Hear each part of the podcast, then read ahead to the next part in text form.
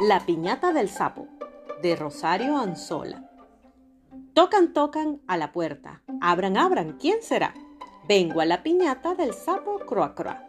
Entra don Cochino, vestido de chino, con unas sandalias marrón capuchino. Entra la gallina, que es una cifrina, y no quiere nada con plancha o cocina. Entra don Chigüire, no quiere que miren lo que trae escondido dentro del mapire. Entra doña Danta, con olor que espanta. Como tiene frío, se puso una manta. Entra don Carrao, que no anda rascao. Aunque sí camina, se va para los lados.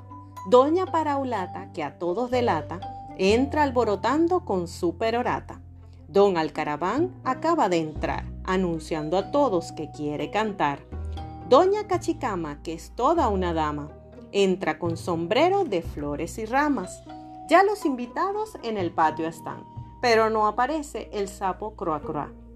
Inventaron rifas, juegos y carreras e hicieron la fiesta de todas maneras. Entra el señor sapo, también doña rana, y con mucha pena a todos aclaran. Vuélvanse a sus casas con todo y las ganas, porque la piñata es para mañana. Tocan, tocan a la puerta. Abran, abra, ¿quién será? Hoy no es la piñata del sapo croa croa.